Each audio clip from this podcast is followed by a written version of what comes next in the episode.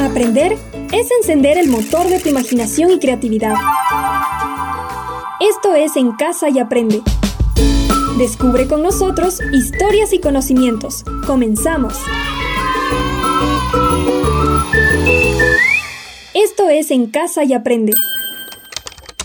Animales invertebrados.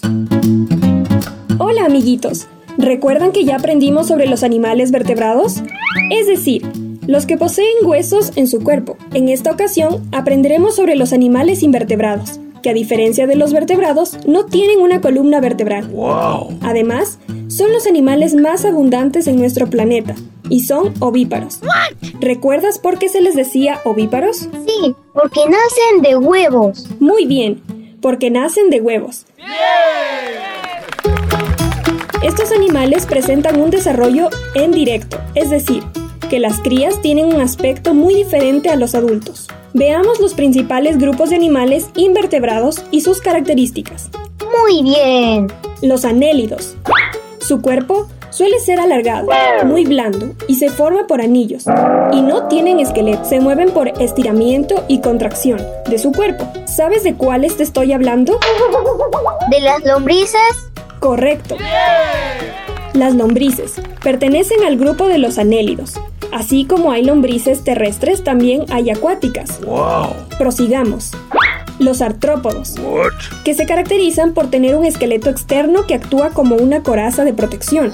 Dentro de esta clasificación tenemos a los saltamontes, las arañas y hormigas. De los artrópodos se desprenden cuatro grandes grupos: insectos, arácnidos, miriápodos y crustáceos. Los tres primeros son terrestres, insectos, las moscas y las abejas. Arácnidos, las arañas o los escorpiones.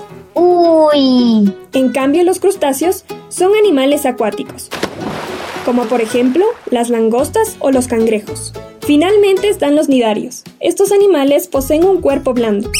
A este grupo pertenecen las medusas, que tienen forma de paraguas, y las anémonas, en forma de saco. Esta diferencia de las medusas pertenecen fijas al suelo o a las rocas. Bien amiguitos, llegamos al final de nuestra aventura por hoy. Recuerden, los animales invertebrados se diferencian de los animales vertebrados porque no tienen una columna vertebral y son los animales más abundantes en nuestro planeta. Hemos aprendido mucho el día de hoy. ¡Felicidades! Esta es una coproducción de la carrera de comunicación de la Universidad Técnica Particular de Loja y Radio UTPL para esta emisora.